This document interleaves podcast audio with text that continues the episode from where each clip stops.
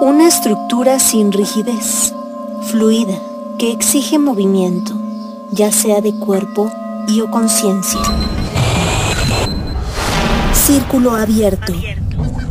A la reflexión, la discusión, la crítica, la polémica, la construcción, la deconstrucción, el aprendizaje. Círculo abierto. Al aire.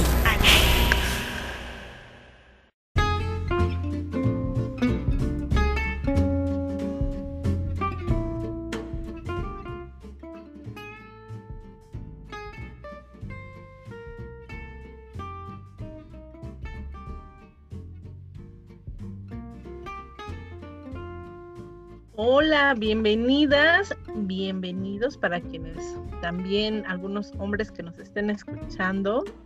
Pues estamos iniciando un programa Círculo Abierto al Aire. En esta emisión vamos a abordar un, tema que eh, es de mucho interés para las mujeres y estamos hablando de la menstruación consciente. Eh, consideramos que es un tema que es necesario no solo reflexionar de manera profunda, justo a partir de algunos componentes y elementos del análisis que pues se han ido tejiendo mes, eh, digo semana con semana aquí en Círculo Abierto al Aire y que tiene que ver justo con estas miradas de coloniales, feministas, respecto a eh, el cuerpo la y un elemento central de pensar nuestro, tenemos como invitadas a dos mujeres que tienen un trabajo muy interesante y me voy a permitir también presentarles, preguntarles eh, cómo se encuentran el día de hoy. Y la primera es eh, Joy Valverde. Ella es licenciada en psicología, educadora en sexualidad, especialista en pedagogía menstrual y estudios de género egresada de la maestría en género, sociedad y cultura. Además, es creadora de Menstruación Consciente, eh, ubicado en San Luis Potosí, y brinda una serie de servicios por demás interesantes y que yo creo que justo van a, ayudar en mucho y apoyar pues el tema que vamos a, a, reflexionar el día de hoy. Pues bienvenida Joy Valverde a este espacio Círculo Abierto. ¿Cómo estás el día de hoy? Muy bien, muchas gracias por la invitación. Pues recién justo terminando de con pacientes para poder estar acá con ustedes. Muchas gracias. Bienvenida eh, Joy y muchas gracias por aceptar esta invitación. Ya no les conté, pero bueno, dentro de las muchas eh, actividades que ella tiene, pues brinda atención psicológica, pero también es asesora en menstruación consciente. Eh, también en salud y estabilidad hormonal, es decir, una serie de servicios además integrales que brinda desde esta mirada feminista. Pues muchas gracias nuevamente Joy y también se encuentra eh, con nosotras una eh, compañera, no sé si anda por acá, nuestra compañera Leslie Cerón. López creo que tuvo algunas dificultades en su conexión. Sin embargo, esperemos que pueda conectarse en algunos minutos y aprovecho para presentarla en lo que pues esto sucede. Ella pues se define como una aventurera y curiosa del conocimiento profundo del cuerpo, utilizando como herramienta la menstruación. Eh, camino que asume ha transformado su vida. Ama rodar por la ciudad en bici, pachuqueña además, y cada pedaleo es autonomía y alegre rebeldía para ella. Artesana y aprendiz de otras formas de economía y en este andar de otras formas de ser y hacer ojos, escucha y corazón abierto. Y justo en lo que se va conectando, eh, nuestra compañera Leslie Cerón, que también eh, pues va a compartir parte de esta experiencia que tiene en la menstruación consciente. Aprovecho para saludar a Ceci, Gloria, Gloria Diana y preguntarles cómo se encuentran el día de hoy. Eh, Gloria, si quisieras compartirles. Hola compañeras, me ha gustado verles. Estoy emocionada por el tema del día de hoy, sobre todo porque yo tengo algunas preguntillas por ahí, la verdad medio guardaditas, eh, y un tanto apurada. Creo que Eh, el día de hoy ha sido medio atareante, pero feliz de compartir espacio con ustedes y con nuestras invitadas. Gracias, Ceci. Y también aprovecho para presentar nuevamente a nuestra compañera Diana. ¿Cómo te encuentras el día de hoy? Pues me, me siento emocionada. Creo que este tema es un tema muy bonito, sobre todo porque aborda como la parte de, mm, como muy interna, ¿no? Muy, muy interna de nosotras y que son procesos muy Mm, personales, pero ya cuando te vas adentrando a esto es como una conexión muy distinta. Y también aprovecho para mandarle saludos a mi mamá, espero que ya nos esté sintonizando porque le dije que, que viera este, esta transmisión y a una amiguita igual, Dani. Entonces, pues muy emocionada de las compañeras invitadas porque, pues como dice en Gloria, pues siempre surgen dudas, ¿no? Entonces, pues muy emocionada por el día de hoy, qué bueno que se encuentran aquí compañeras. Gracias Diana. Y efectivamente este es un tema que pues hay que avisarle a las mujeres a que conocemos, que nos compartan, que también dialoguen con nosotras porque eh, justo los herramientas que nos gustaría pues para ir abriendo el diálogo es por qué hablar de menstruación, por qué se vuelve una necesidad hablar de este tema. Y me gustaría, eh, antes eh, de eso, pues eh, darle el uso de la voz también a Les. Ya hacíamos la presentación ahora un poco en lo que te conectabas y pues sobre todo rescatar la experiencia que ambas tienen y que las compañeras también que nos acompañan cada martes en este espacio para poder abordar este tema. Entonces, Les, ¿por qué tú consideras necesario hablar este tema? Sí, ya, ya, ya ando aquí. Eh, bueno, les comento que, no sé, ahorita en las tardes de repente se viento aquí en la Bella Airosa y se me fue el internet hace ratito. Entonces ya por si vuelve a suceder. Espero y no vuelva a suceder, pero bueno, pues creo que es necesario, así súper importante, saber cómo funciona el cuerpo, cómo va cambiando de acuerdo a cómo vamos avanzando en edad, justo para lograr tener una relación sana con él. También creo que pues al conocernos aprendemos a hacernos cargo de lo que sentimos eh, eh, justo en nuestro cuerpo, no solamente en lo físico, sino también con las emociones. Y pues justo vamos eh, pues andando o tejiendo esto de ser dueñas de nosotras mismas, sin prejuicios y siempre con una mirada amorosa hacia nosotros. Gracias, Leslie. Y creo que tú has señalado un elemento importante que son, pues, repensar esta mirada que tenemos respecto al cuerpo y quizás específicamente frente a la menstruación. Y ahí se han ido configurando una serie de mitos y de tabús alrededor de la menstruación que eh, considero es necesario poder quizás partir de esto para saber, bueno, en este momento, ¿qué, qué se piensa sobre la menstruación? Y por qué también se propone más adelante la menstruación consciente como una alternativa. Entonces, yo, eh, si quisieras compartirnos esto eh, relacionado sobre todo a los mitos y tabús que hay alrededor de la medicina. Claro, mm, yo siempre les insisto mucho cuando me preguntan justo eso de, bueno, ¿y en dónde, en qué lugar histórico estamos al hablar de menstruación? Y por más pues triste o por más mm, negativo que pudiera parecer, realmente más bien es, es, una contestación en lo real en cuanto a dónde estamos en, en, los números en este momento. Y es que no estamos muy alejadas de hace 100 años, sinceramente. Eh, la, la, perspectiva en cuanto al avance científico tal vez ha avanzado, en cuanto a las, al concepto de modernidad, claro, nos ha, nos ha impactado de una manera muy importante, pero eso no significa o no se traduce siempre a que más información, por lo menos en este tema, signifique mucho más libertad o mucho mejor eh, vivencia sobre la experiencia.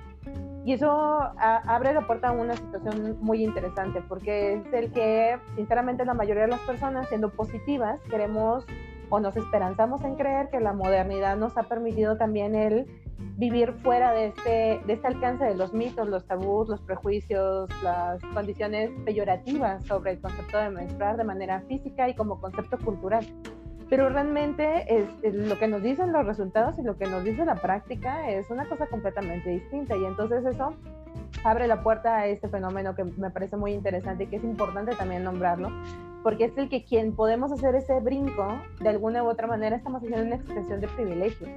Y esa expresión de privilegios eh, deja claro que hay todavía muchas distinciones de quién puede tener una perspectiva positiva porque ha hecho y ha alcanzado con una suma de recursos emocionales a poder gestionar su menstruación desde otra mirada y quien simplemente está dentro de las condiciones estructurales que destinan a las mujeres a que sufran dentro de este deber ser en cuanto al menstruar, ¿no? Entonces, más allá de el que sean mujeres que puedan o no em, vivir como un deseo personal, una menstruación desde otra mirada, como mucho más consciente y mucho más empoderada, es que hay condiciones estructurales que siguen siendo presentes. Entonces, los mitos siguen estando, pero me parece, y ahí es importante justo remarcarlo, que mm, como todo, toda representación del sistema patriarcal en donde vivimos, se han vuelto sofisticados.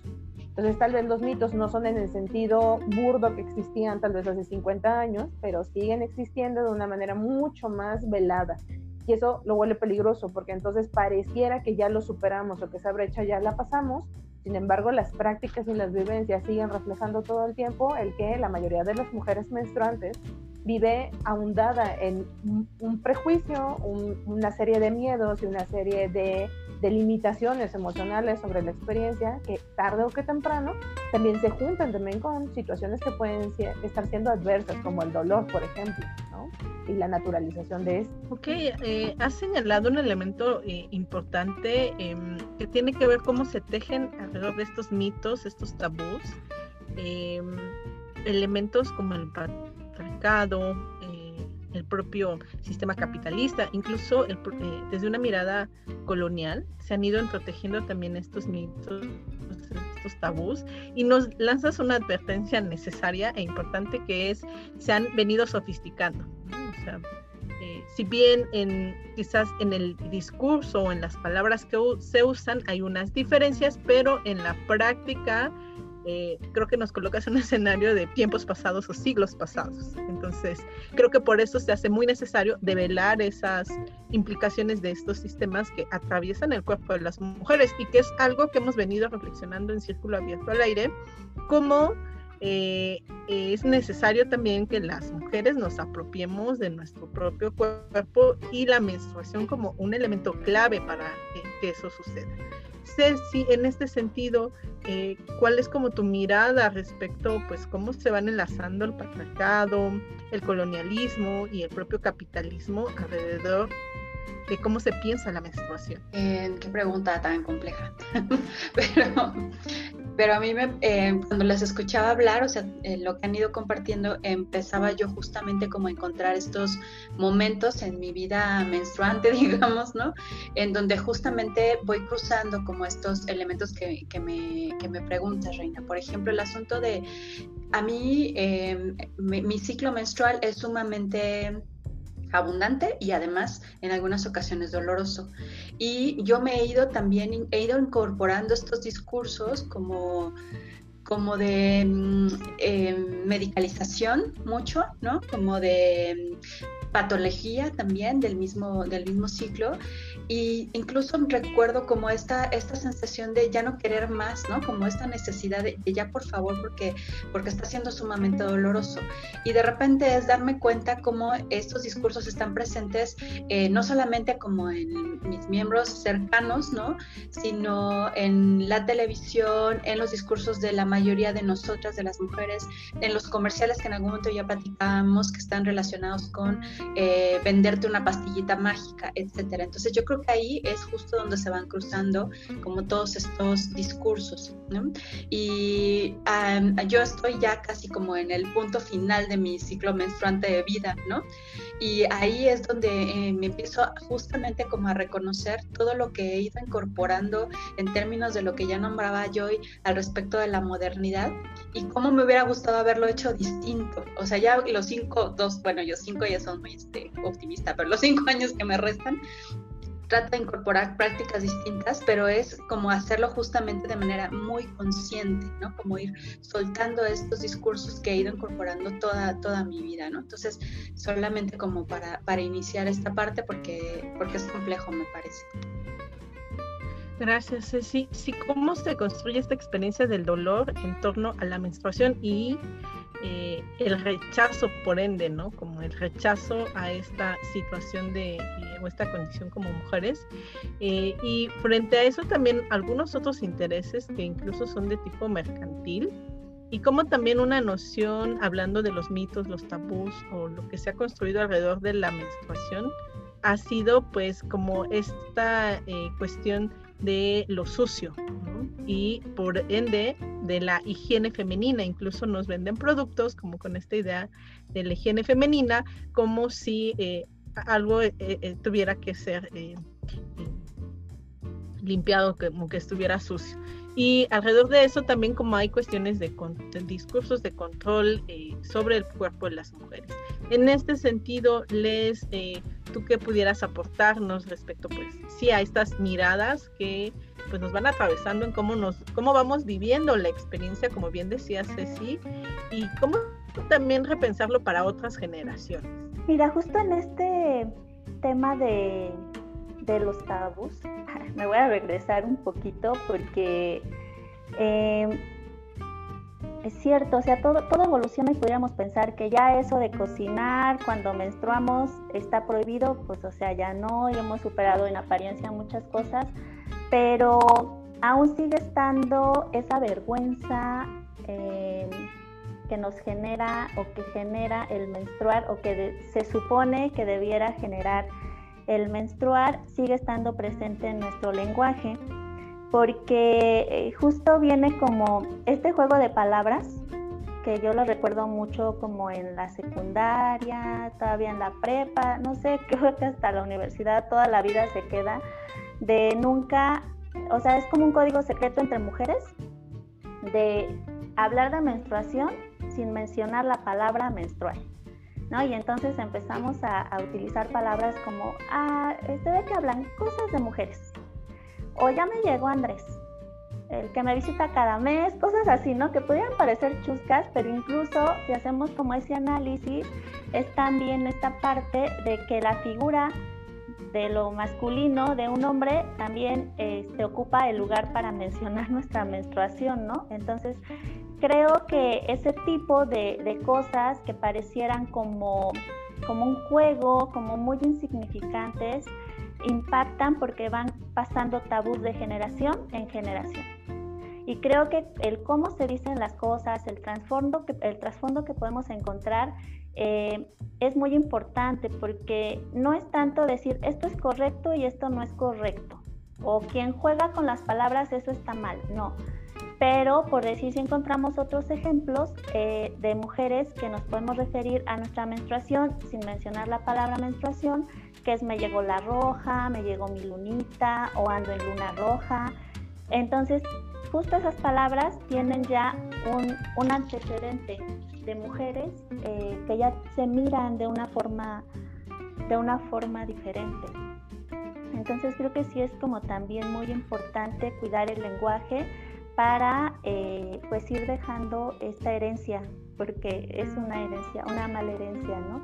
Y sobre todo, pues también eh, lograr posicionar a la menstruación como, como una señal de nuestro cuerpo que nos dice que estamos sanas. O sea, si somos eh, mujeres en edad de menstruar y menstruamos, quiere decir que estamos sanas, ¿no? Y también nos puede ser un indicador de que algo está mal en nuestro cuerpo eh, si presentamos algunos otros signos, pero todo eso va en base al conocimiento que vamos teniendo de nuestro cuerpo. Y pues respecto al capitalismo, patriarcado, colonialismo, o sea, todo eso, pues es que justo con esta llegada de la modernidad, que podríamos, eh, que nos vendieron esto de ser la mujer moderna, eh, nos metieron sus ideas, pero hasta el tuétano, ¿no? Porque entonces llega esto de, la oferta y la demanda, de la productividad, y con eso nos invisibiliza la menstruación, porque lo importante es que las mujeres seamos productivas. Y en ese auge, entonces la industria aprovecha para ofrecernos supuestos productos que nos van a brindar como mayor comodidad, que son este, más eficaces, más seguros y que nos van a permitir como encajar en todo este, este sistema este, productivo, estar bien con el patrón, tener una mejor calidad de vida, entre comillas. Y bueno, pues al final es un sistema que pues está, está basado justo en los esquemas eh, masculinos y que pues el menstruar solamente se puede tocar como para, para tener hijos, ¿no? Porque pues aparte es la fuerza productora, ¿no? Es lo que garantiza que el capital siga funcionando.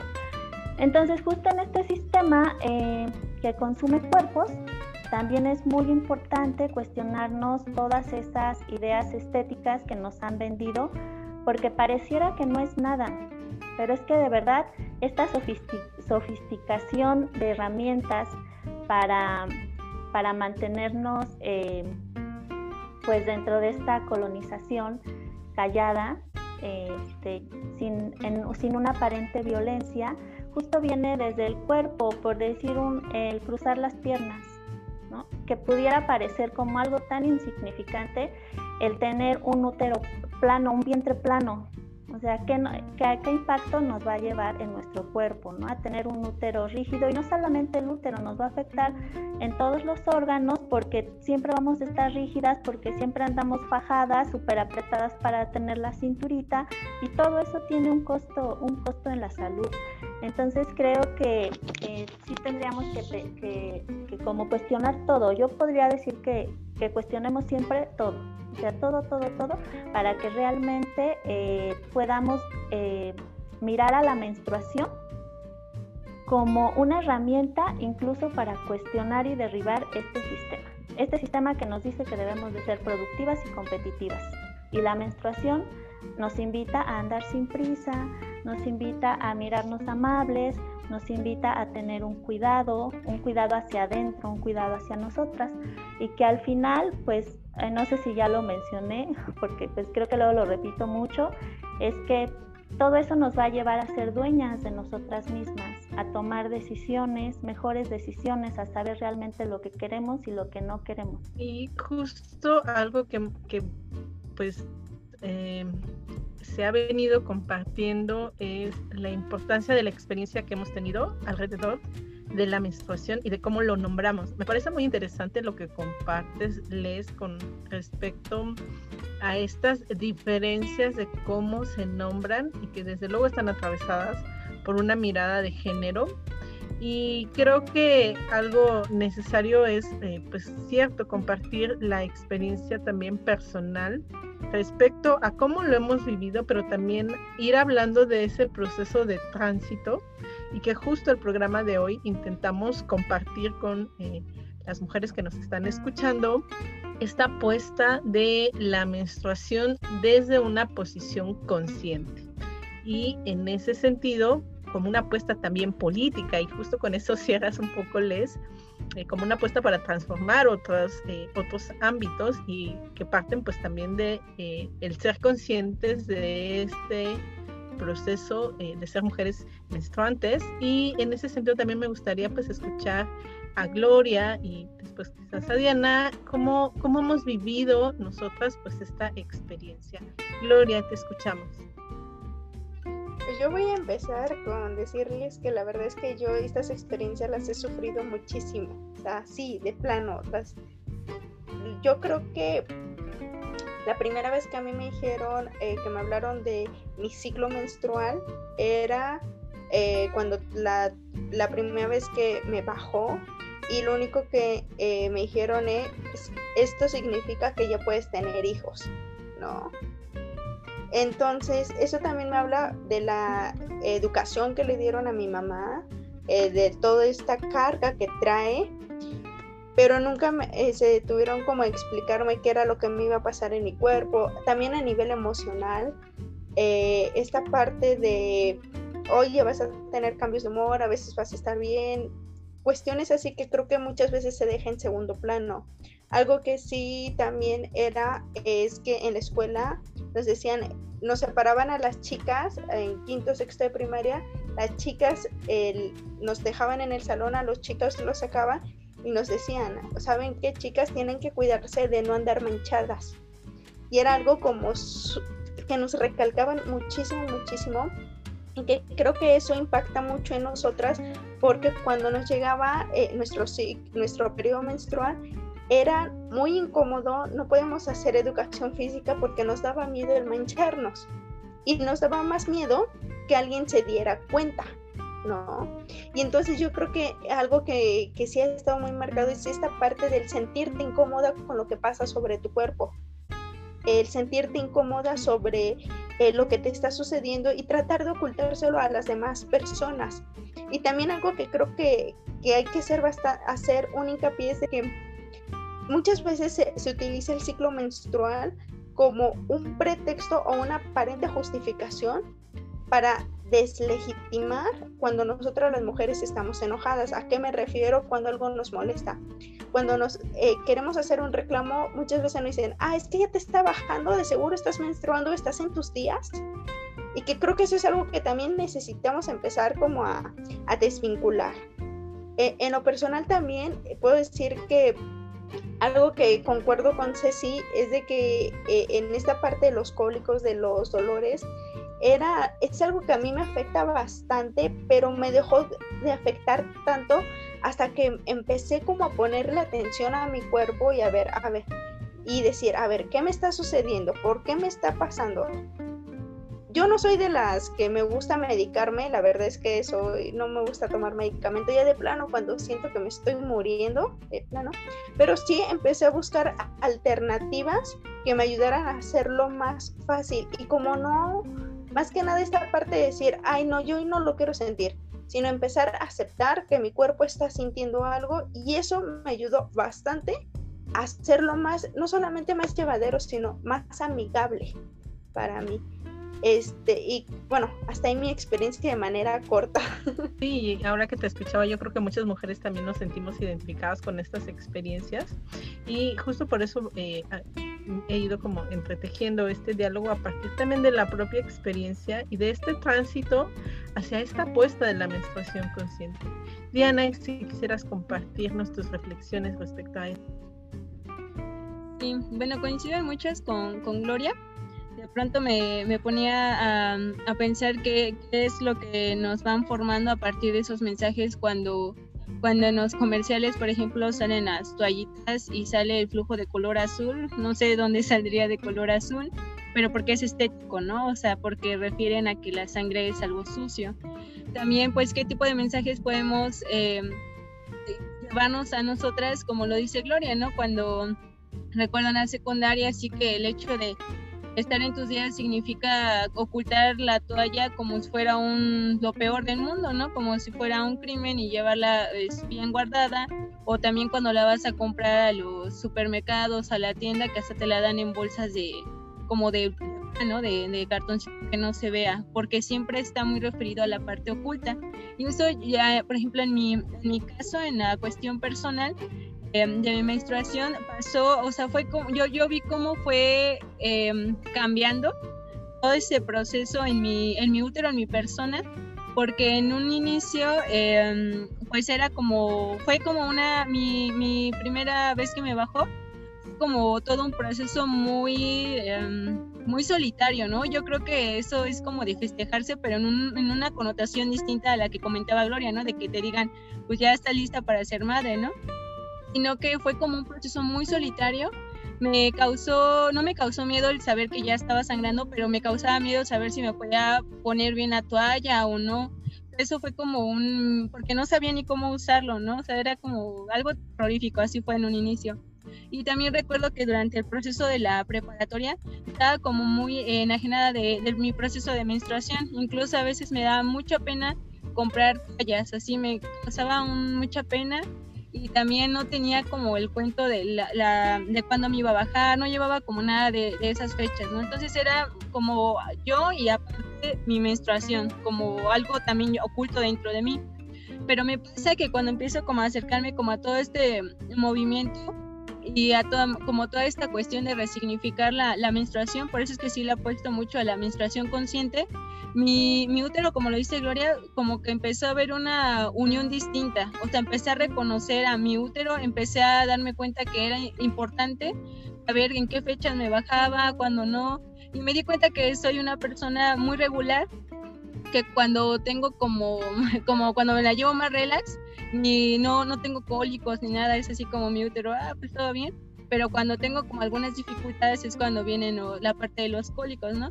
pero ese proceso me, me, ayudó mucho, incluso más le dio el plus cuando empecé a, usar la copa menstrual. Eso fue también otro proceso, no sé si ahora lo, lo, lo, vayamos a abordar o si las compañeras lo mencionen, pero en lo personal la copa menstrual me dio una posibilidad tan distinta de resignificar mi sangre, lo que salía de mí, que ahora... Eh, pues sí, ¿no? O sea, yo tengo mi sangre y la tengo ahí como visible, ¿no? Ahí con mi familia y la verdad no me causa pena y eso me da orgullo porque es mi sangre, no es nada sucio, es algo que viene de mí y que es un proceso natural. Entonces, creo que entre más conciencia nosotras tengamos en nosotras, es como, no, lo miraba como el hecho de decir, vine a conquistar mi útero, ¿no? Como hablando de referirnos de nuestro cuerpo como territorio, puede ser que podamos eh, apropiarnos de nuestro útero y de cada parte de nuestro cuerpo, nos va acercando y nos va llevando a un conocimiento de nosotras mismas que, que ya tú te vas conociendo en qué momentos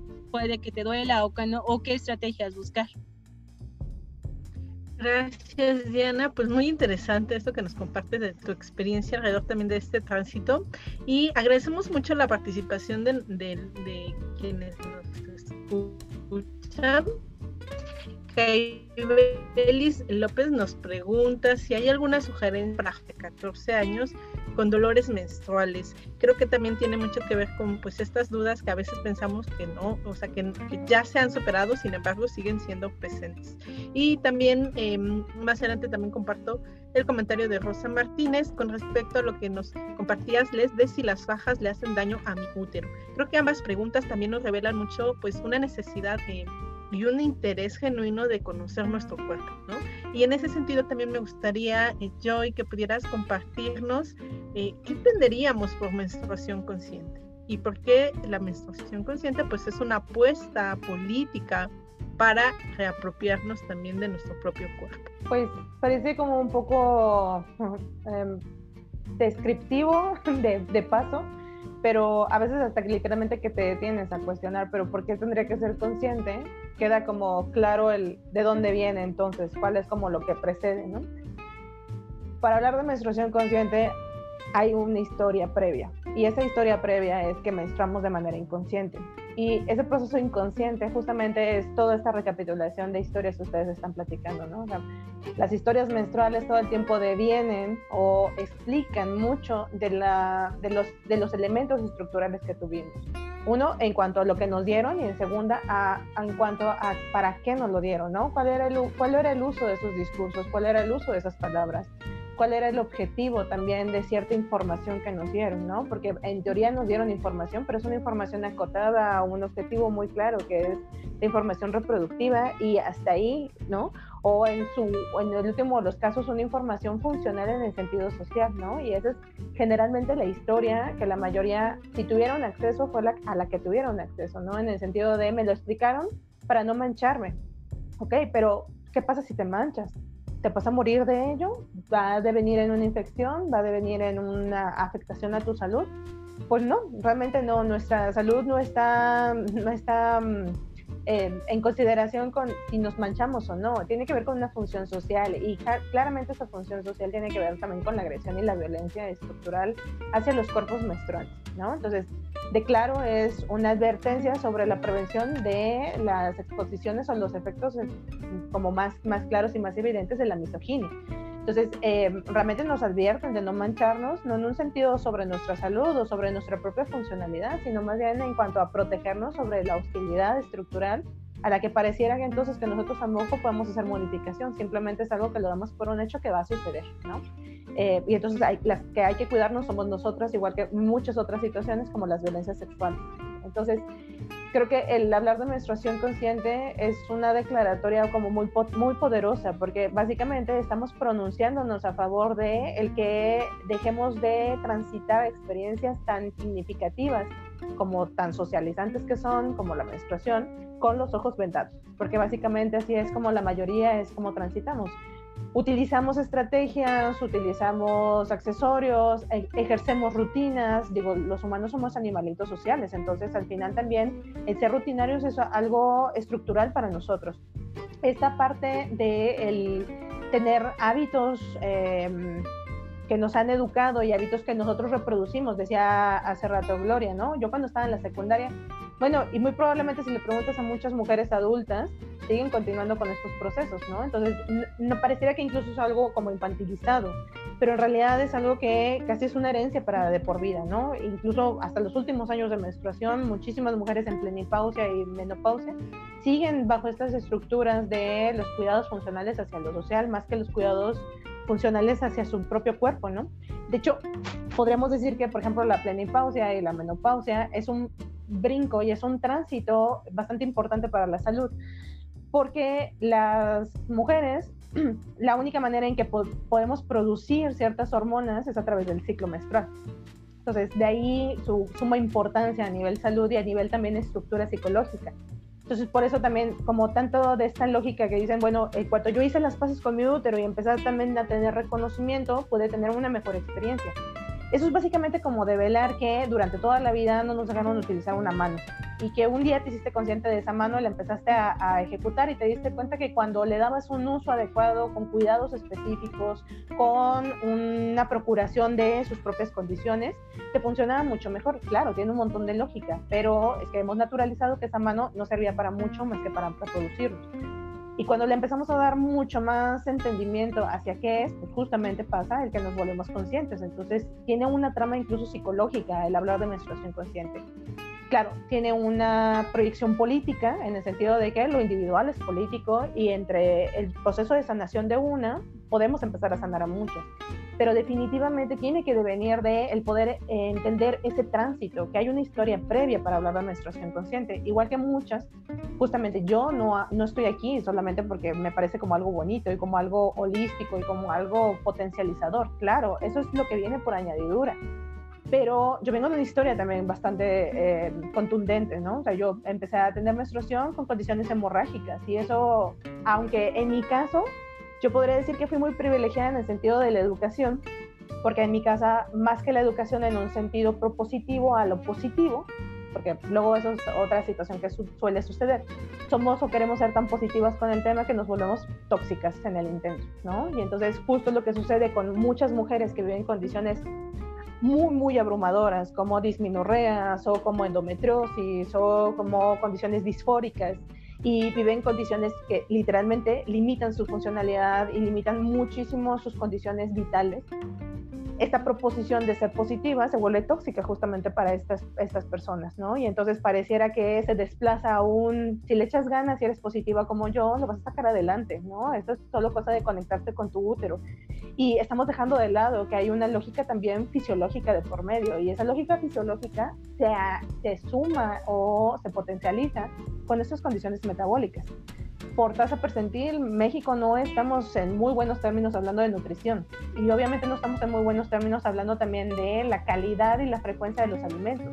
Eso deviene también en que tengamos muchísimas condiciones metabólicas, no solamente diabetes. Digo, hablamos en tasas percentiles y le ponemos mucho empuje a nivel público, hablando de, de, políticas públicas de salud, por ejemplo, en el tema de diabetes, ¿no? COVID lo puso otra vez como, como en el tema, como, como de relevancia pero realmente la diabetes es una de muchísimas otras condiciones metabólicas que afectan a la población y por, por solamente por efectos poblacionales, el 52% poblacional somos mujeres y muchísimas mujeres viven condiciones menstruales de, de, de, dolor, de infecciones y condiciones que son crónicas incluso como dolor crónico pélvico que vienen y devienen de sus, de sus condiciones metabólicas, ¿no? De hecho, un precursor de la diabetes es el síndrome de ovario poliquístico. Quiere decir que muchísimas mujeres en México que son diabéticas, en algún momento de su vida tuvieron síndrome de ovario poliquístico mal atendido. Era una, una un espacio previo, una plataforma previa metabólica antes de derivar en, en diabetes. Entonces, hay una historia incluso psicoinmunológica que podríamos empezar a entender si tenemos más conciencia sobre el proceso. Les creo que nos has brindado mucha eh, información muy útil y que algunas ya incluso se relacionan con parte de lo que eh, las compañeras que nos escuchan nos han ido preguntando sobre todo esta cuestión del trastorno disfórico premenstrual y que desde luego desde esta mirada integral eh, eh, eh, creo que tienes un conocimiento muy profundo de cómo se relaciona también pues la parte fisiológica sobre todo con este también sentido de responsabilidad. Y también por acá, em, Midori Cecilia nos dice de manera jocosa normalicemos el mancharnos cuando estamos menstruando. ¿no? Este, es, una idea que pues igual eh, pues resulta muy válida porque justo eh, esta idea alrededor de ocultarnos o de que algo estamos haciendo mal y de que justo desde esta mirada misógina pues sí seguro es culpa de las mujeres y somos nosotros quienes tenemos que pues eh, tomar esta serie de medidas y cuidados. Y eh, la finalidad creo que lo has colocado muy bien, Joy, eh, respecto a que todas estas historias y discursos tienen una finalidad. Y de ahí también poder hablar de la finalidad que tiene la menstruación consciente. En ese sentido, pues nos gustaría mucho escuchar a Les también desde su experiencia, qué finalidad tiene la, menstruación consciente. Un poco ya nos ha ido dibujando Joy a qué nos referimos con menstruar conscientemente y por qué eh, tendría, qué finalidades tiene. Eh, bueno, pues para mí el menstruar consciente es sentir pensar. Desde el sistema se ha encargado de esta fragmentación de cuerpos, ¿no? Incluso ellos lo estudian, o sea, e, ellos este, estudian esta parte para, para debilitarnos, para dividirnos en dos y solamente hacernos seres productivos, desconectándonos totalmente del cuerpo. Es cuestión de, de, política, ¿no? Esta fragmentación de cuerpos, de un orden mundial, no lo sé, ¿no? Bueno, ya me estoy yendo mucho, pero este, justo en, el, en este sentir pensar eh, es, un, es un despertar profundo, profundo que se detona por el conocimiento que primero nos llega de manera teórica. La mayoría de veces, quizá todas nos pasa así, leímos en algún lado o incluso este, en las redes sociales que afortunadamente, bueno, eh, también nos permiten tener acceso a mucha más información. Y eh, después de tener como esa teoría, empezamos a experimentar el aprendizaje en nosotras mismas. Entonces creo que eh, justo esta menstruación consciente es vivirnos como sintiéndonos parte de un todo. Es mirarnos en la luna, es mirarnos en las estaciones del año, es reconocernos cíclicas como la vida misma y en este pensar que no es que estemos romantizando, pero justo ponemos eh, y cuestionamos este sistema que nos han dicho que todo es lineal que también nos tienen jaque eh, justo en esta eh, crisis ecológica y también de salud. Eh, ¿Por qué? Porque nos han enseñado como que nosotros somos una cosa y la naturaleza es otra, cuando realmente somos un todo. Tenemos que vivir en armonía, pensándonos este, como en esa conexión que hay, justo para, para procurarnos la salud. Si la madre tierra está sana, nosotros, ese, es, el reflejo es que nosotros vamos a estar sanos también. Entonces también creo que es importante la recuperación de estos conocimientos ancestrales que justo con la colonización pues se encargaron de incluso hacer parecer que no existían y estas formas que vamos rescatando, estas otras formas que vamos eh, rescatando de cómo vivir la menstruación, no es que estemos eh, muchas de ellas inventando algo nuevo, sino que ya estaban y justo hacemos ese recuento, esa investigación de, los saberes ancestrales eh, para vivirnos mejor y mucho más informadas. Entonces, pues también sería como evitar este, usar los productos químicos que nos ofrece la industria de la higiene menstrual, pero sobre todo todos los productos industrializados. Y creo que justo eh, se ha ido abordando tanto en este programa como en el pasado el tema de la sexualidad, de la salud, perdón. Eh, y a mí me parecía muy interesante cómo incluso eh, el programa pasado, pasado les comparto, estuvimos abordando el, tema de cuerpos controlados, específicamente esta cuestión que alude a la gordofobia, y cómo hubo una serie de comentarios eh, justo que utilizaban a través del discurso de la salud el hecho de promover cuerpos delgados. y cómo ahora, eh, hablando justo de menstruación consciente, eh, es, eh, no aparece esta incomodidad con respecto a el uso de ciertos productos que causan un daño a nuestro cuerpo, que van alterando nuestro propio proceso hormonal, nuestra menstruación, y aquí no caben los discursos de salud, sino los discursos que no de suciedad, de lo oculto y cómo eh, es importante también irlos repensando e irlos mirando en función, como lo vemos, hemos venido comentando, del control. Y en ese sentido también em, hay, creo que también el público que nos ha estado escuchando nos ha hecho preguntas en relación a situaciones específicas del tema de la salud. En ese sentido me gustaría eh, quizás eh, que pudieran compartirnos Ceci, eh, ¿tú cómo ves esta mirada de cómo se entreteje el control y también el uso del discurso de la salud? Y esto que también compartía Les, de que hay un conocimiento que nos fue eh, quitado y más bien viene un proceso de reapropiarnos de ese conocimiento y también eh, qué tanto esta palabra de reconciliarnos quedaría. Ceci, si quisieras compartir. Sí, precisamente acaban de, hacernos un comentario al respecto, ¿no? Como de esta posibilidad de reconciliarnos con, con nuestros cuerpos a través incluso de reconciliarnos con nuestro ciclo menstrual. Yo creo que es, es fundamental. Eh, una cosa que decía Gloria hace ratito, que creo que sí era Gloria, espero que sí haya sido Gloria, en el sentido de, de tomar como las riendas de, de, nuestra vida, digamos, a través del conocimiento del ciclo menstrual o algo así lo decía, pero así lo interpreté yo. Yo creo que es fundamental.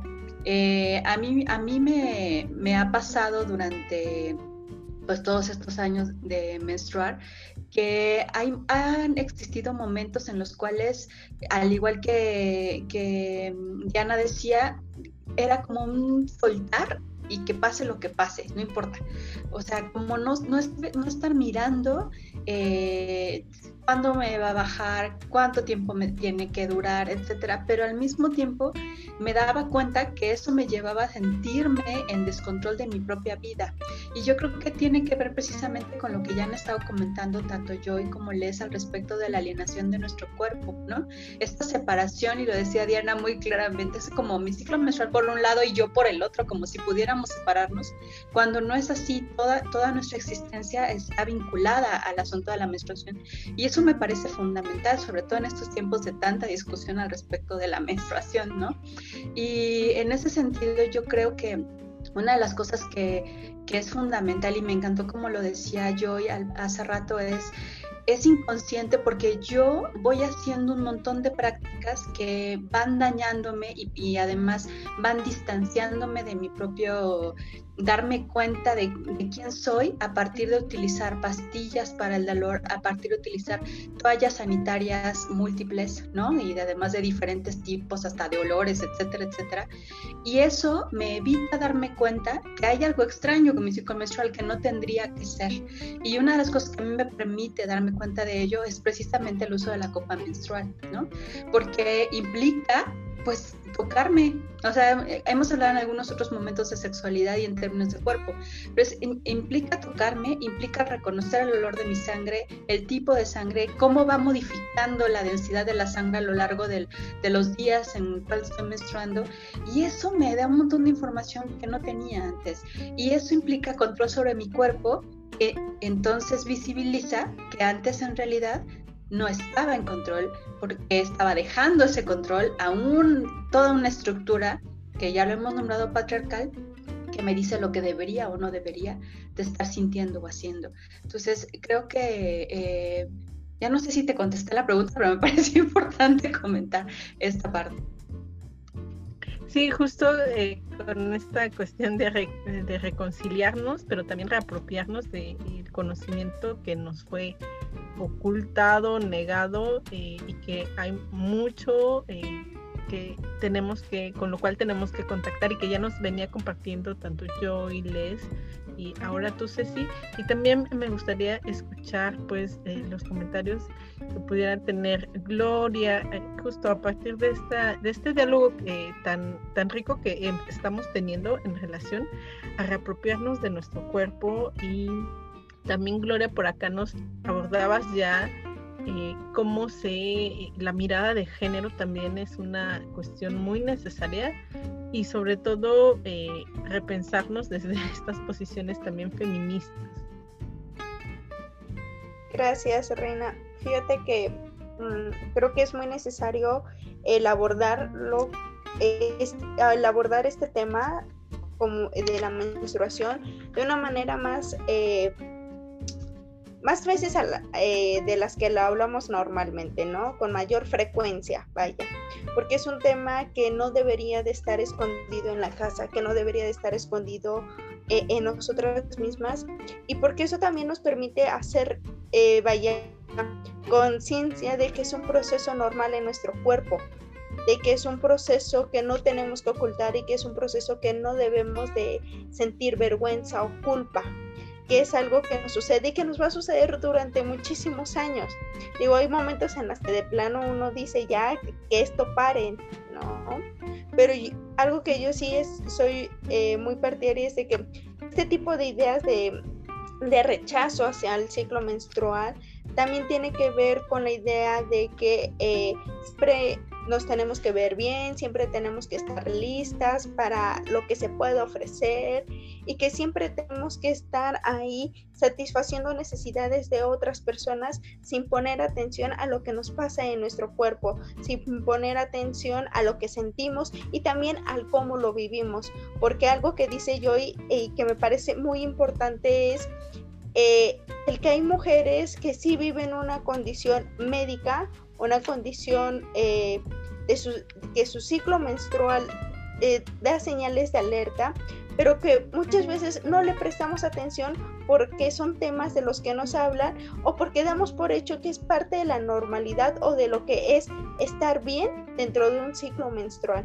Damos por hecho de que los cólicos, eh, así de esos que casi casi ni te puedes mover, son cosas o, es parte de lo normal, cuando lo mejor y nos está dando una señal de alerta de que algo en nuestro cuerpo no está bien. Y eso es algo que también necesitamos aprender a hacer las mujeres, escuchar nuestro cuerpo, a, eh, a conocerlo y a reapropiarnos, porque una vez que empezamos a reapropiarnos de nuestro cuerpo, también nos reapropiamos de todos los procesos que van sucediendo en, ese, en el cuerpo y lo vamos viviendo de una manera más amigable y lo vamos viviendo de una manera en que no lo sufrimos. ¿no? Eh, creo que esto es un mensaje que sí tenemos que hacer llegar. Eh, digo, a mí me llegó un poquito, no tan tarde, pero sí con algunos años de retraso. pero me gustaría que, sobre todo a las chicas, a las niñas, a las adolescentes, vivan eh, sus ciclos como partes lo normal de su vida y que lo van a vivir así durante muchísimos años y que no le tengan miedo, porque tenemos a muchas chicas que le tienen miedo a, toda esta parte de los prejuicios que hay en torno a un ciclo menstrual. ¿No? Me gustaría mandarle un saludo aquí aprovechando a mi cuñada eh, Lupis Guadalupe porque justo ella me decía que cuando vio el cartel eh, se sentía muy feliz porque es un tema del que ella cree que es necesario hablarlo pero que no sabe muchas veces eh, en dónde se puede abordar. Y qué mejor que hablarlo desde una perspectiva de género, con una perspectiva de derechos humanos y sobre todo eh, hablarlo con la normalidad que siempre se debería de hablar. Y qué mejor hablarlo justo, Gloria, en un círculo abierto como este entre mujeres y con la participación de otras mujeres. Midori nos eh, escribe acá en Facebook yo he buscado alternativas para dejar de producir tanta contaminación, pero lamentablemente en mi pueblo no hay opciones en realidad. Y la mentalidad de mis cercanos tampoco me deja abrirme a más posibilidades. Y creo que esta experiencia de Midori también nos abre eh, un poco el poder dialogar sobre las alternativas y las prácticas dentro de la menstruación consciente. Y eh, voy a dar la palabra a Diana porque también, eh, y ya igual como posteriormente para ir como cerrando también este diálogo, poder ir pensando justo como en, prácticas de la menstruación consciente que podamos compartir también con eh, las mujeres, las niñas, adolescentes que pudieran estarnos escuchando. Gracias, Rey. Me pasó súper rápido como este, esta charla y creo que es muy importante. Eh, en cuanto al, voy, lo voy a ir ligando como al mensaje que nos, que nos comenta la compañera. Yo creo que me, me gustó mucho una palabra que decía Joy acerca de que a través de como de la, hasta lo noté, que a través del proceso de sanación de una, pues también puedes ir llevando al proceso de sanación de otras. Es decir, como a partir de los procesos individuales, como que tenemos algo entre nosotras, o es la magia de las redes entre las mujeres, que vamos jalando a las, a las amigas, a la familia, a las mamás, a las hermanas, y, poco a poco nos vamos involucrando porque vamos viendo procesos distintos, ¿no? Entonces, es como, yo, dejaría ese mensaje de que mm, poco a poco vamos sumando, en el sentido de que, mm, si bien como los, los productos que nos venden para la cuestión de la menstruación, pues son muy contaminantes, ya lo decían, hay toallas de todos los tamaños, y a veces los grandototes pienso que son como hasta pañales porque están muy, muy grandes. Este, eh, hay, hay, otras alternativas. No sé qué tanto tengan acceso como a, esa información, pero está el uso también de las telitas.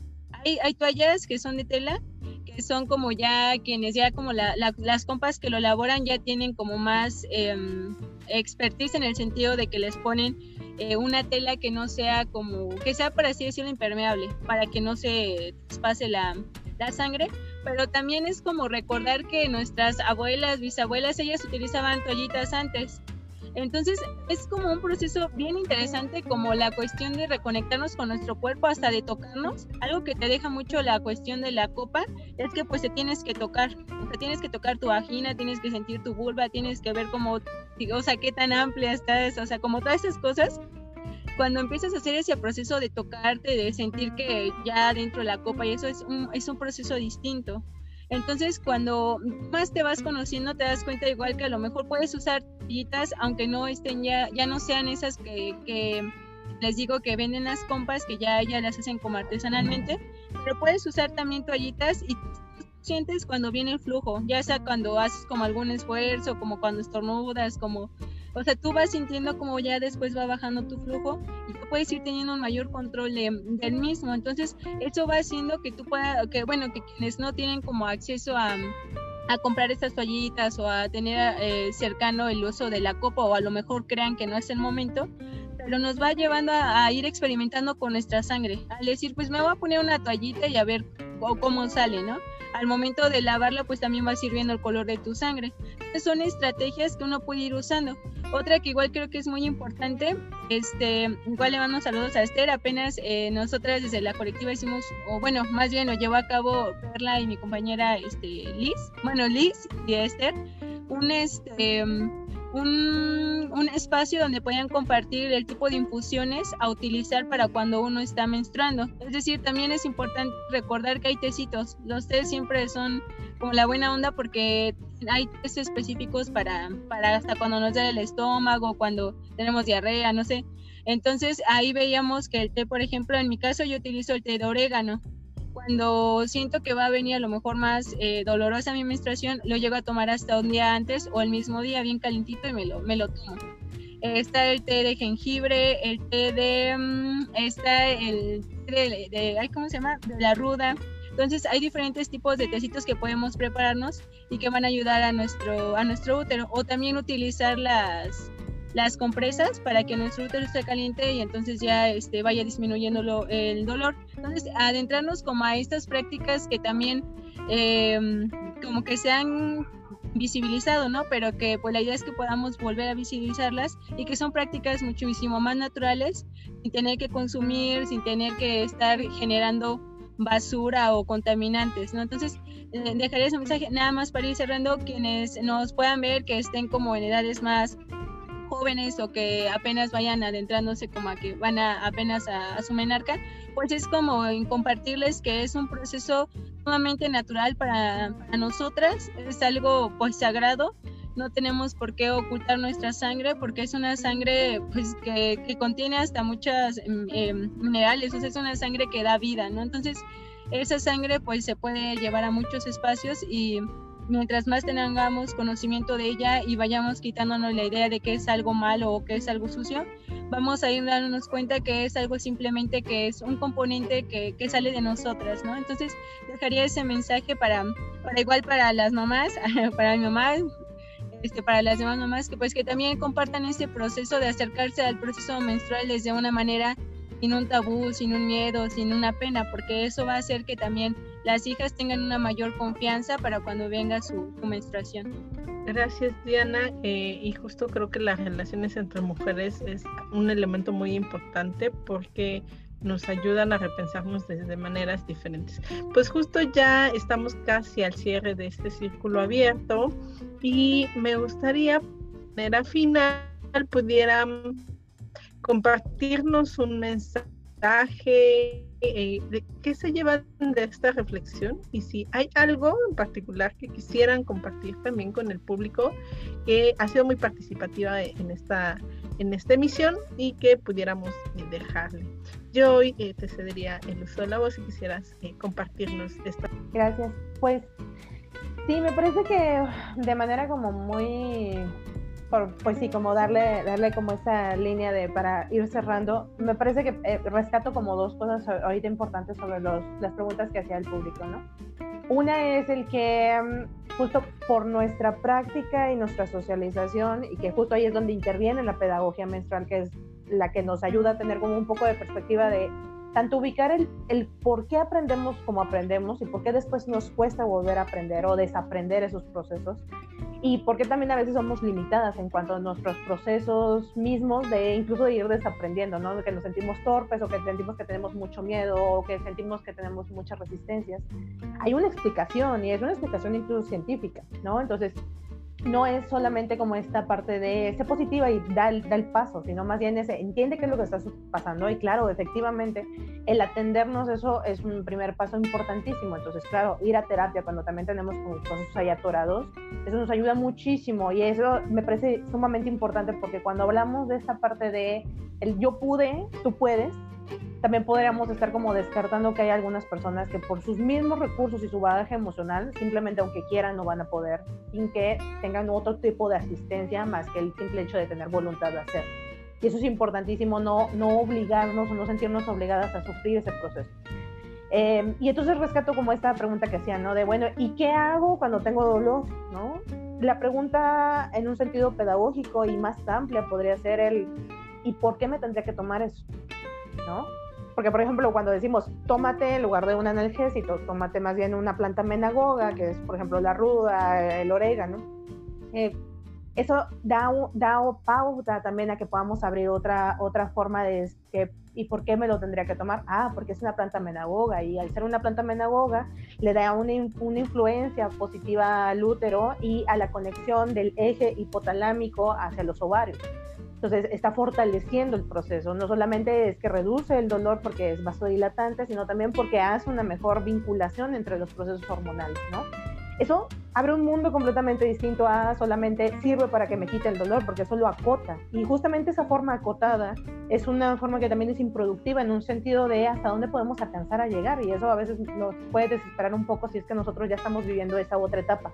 Yo la quisiera compartir con todo el mundo y yo quisiera que todas vivieran esto, ¿sí? Y simplemente te comes en, en las ansias de decir es que no me lo entienden o las veo con mucho miedo o no encuentro cómo hacer abordaje con ellas el entender que hay una pedagogía de cómo hacerlo y el que hay propuestas que invitan o que mueven esos, esos procesos que tenemos ahí intrínsecos es bien interesante.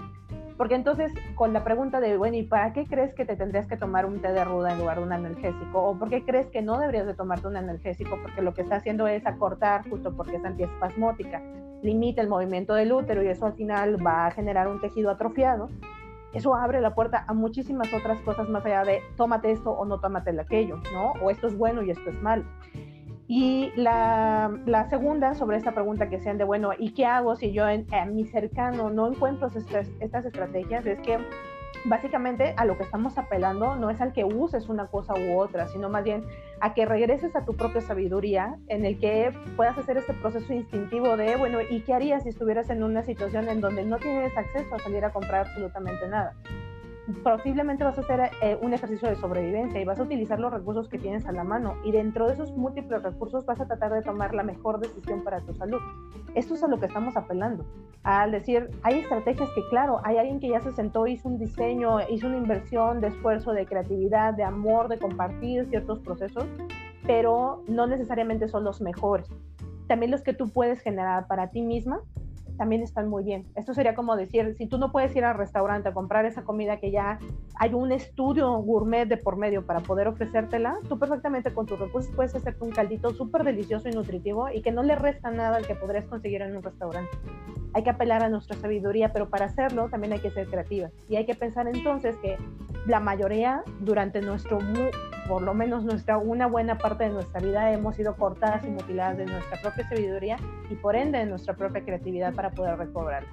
Y eso es con lo que me, me gustaría que se quedaran, ¿no? Que esto es una invitación, más que un deber ser, como intercambiarlo de un lugar donde hemos sido colonizadas a un debes de tenerlo de esta manera, es que se sientan invitadas a que es una posibilidad, no un deber y ustedes tienen la posibilidad de poder vivirlo desde este otro lado y que obviamente este otro lado no es todo el camino, este es un camino de ida.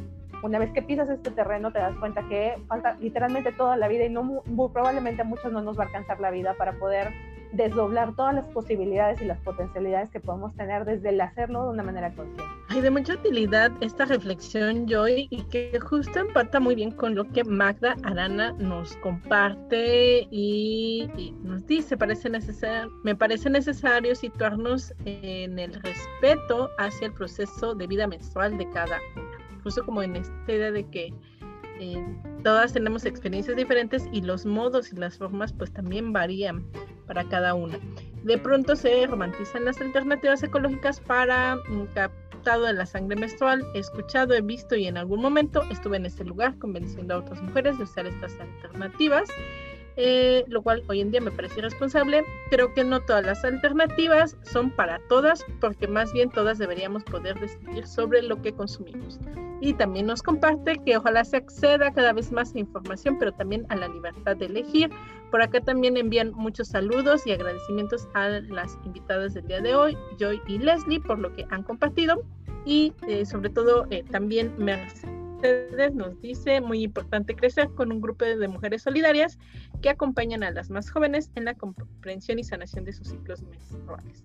Regresar a los círculos de mujeres y justo este es un círculo abierto de mujeres en el cual pues hemos venido tocando el tema de lo corporal. Me gustaría también escuchar las conclusiones y recomendaciones que Leslie, muchas gracias por acompañarnos también en este espacio, quisieras aportar eh, también a este círculo abierto de mujeres. Muchas gracias, Reina. Pues eh, mi aportación podría ser, mi conclusión es que cualquier decisión que tomemos sea siempre basada en el conocimiento y justo en el observarnos, porque también viene eso de que, oye, yo te recomiendo esta copita, no, yo ya la uso, está genial. Y entonces, ah, la voy a comprar porque está de moda, pero realmente no, no sabemos ni nuestro cuerpo, ni si es lo que requerimos, ni hemos investigado, ni sabemos nada de la copa.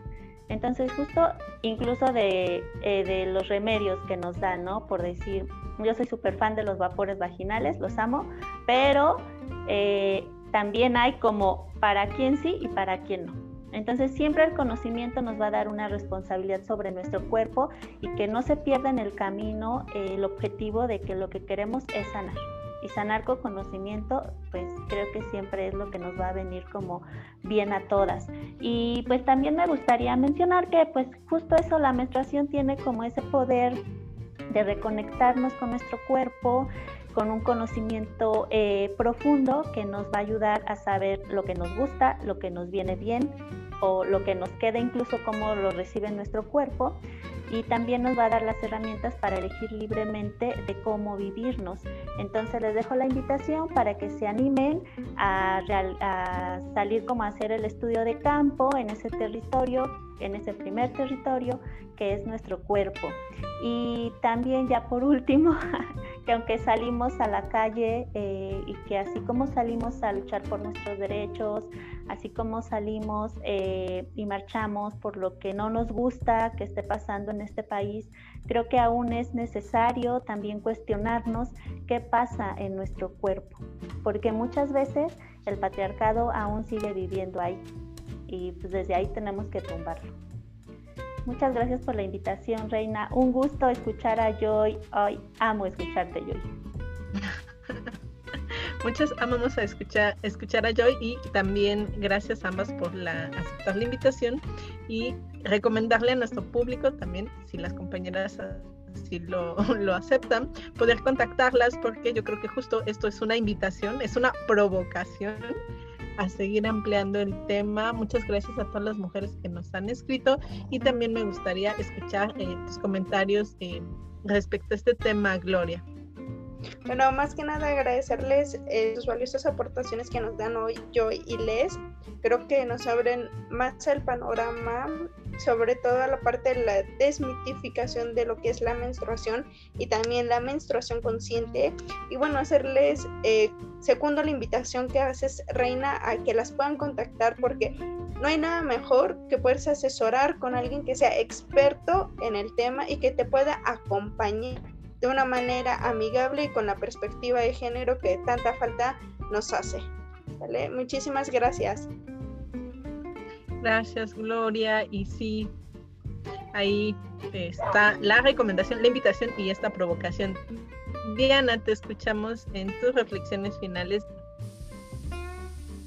Bueno, pues yo creo que lo, lo rico de, poder eh, Mm, escuchar a las demás compañeras y las demás experiencias es que te van sumando, ¿no? O te van llevando a continuar reflexionando de decir, ah, mira, la verdad es que esto no lo había pensado así, ¿no? Yo creo que ah, se, mm, se, formó o al escuchar a la compañera yo y a la compañera Les, que aunque tienen como estas em, diferencias, también suman, ¿no? O sea, nos van mostrando diferentes formas de mirar, pero que también va sumando, ¿no? Y me quedo también mucho como con la, la reflexión de, mirar que cada cuerpo pues se va adecuando a diferentes cosas, ¿no? O sea, cada quien va em, viendo qué es lo que le queda, qué es lo que, lo, lo, que no les queda. Y bueno, pues yo creo que se queda como la parte de la, la invitación a que pues también entre nosotras como mujeres pues experimentemos, ¿no? Nos adentremos a este mundo de explorarnos en base a ello pues irnos conociendo, ver que sí, que no queremos, pero pues el chiste es también como pues adentrarnos, ¿no? Dentro de, nuestros tiempos y nuestras formas de cómo queremos irlo haciendo, pero pues eso está, está muy chido. Gracias que, pudieron venir, la verdad me gustaron mucho igual tus reflexiones, me quedo muy pensativa. Gracias Diana y seguramente pues este tema ha sido mucha utilidad para nosotras y seguiremos indagando, explorando eh, sobre ello. Ceci. Sí, yo quiero primero agradecerles, ¿no? A, a yo y a Les por, todo lo que han compartido. Yo así también me llevo un montón de, de, sabiduría compartida de ustedes y también como repensando muchos, muchos de estos elementos que han sido parte como de toda mi historia de menstruación y, agradecerles, ¿no? Como impresionantemente también a las compañeras por, por esto, por el círculo de mujeres que tenemos cada martes y que finalmente nos acompañamos muchísimo y crecemos mucho. Entonces, muy contenta, muchísimas gracias. Gracias, Ceci. Y pues agradecerles a todas las mujeres que nos han estado escribiendo, a Lucy que envía Saludos desde Tampico. Gracias por compartir también, Lucy. Henry de la Vega, Noemí, Midori, Rosa, eh, Mercedes, Ángel Coke, Universo Femenino, Consciente. Hay muchas, eh, también muchas eh, posibilidades de poder ir explorando, ya lo decían tanto Joy como Les, de una manera informada, responsable y sobre todo también en esta em, en esto que ya otras mujeres pues han venido eh, compartiendo y que nos eh, de manera generosa también pues nos acercan también esta información. Fernanda, muchos saludos, que está también por acá. Magda, Vania y em, también eh, a Mercedes Angélica. Pues de parte de todo el equipo que hacemos Círculo Abierto al Aire, les agradecemos mucho su presencia. Les seguimos invitando a poder trabajar y poder eh, abordar estos temas de una manera pues muy eh, consciente y sobre todo desde un espacio de confianza como pueden ser los círculos de mujeres como este círculo abierto al aire. Agradecemos también a nuestro productor Alfredo que eh, pues siempre nos está acompañando en este espacio. Pues tengan una grata tarde. Muchas gracias Joy, Les, Gloria, Diana, Ceci por acompañarnos en esta tarde. Muchos saludos.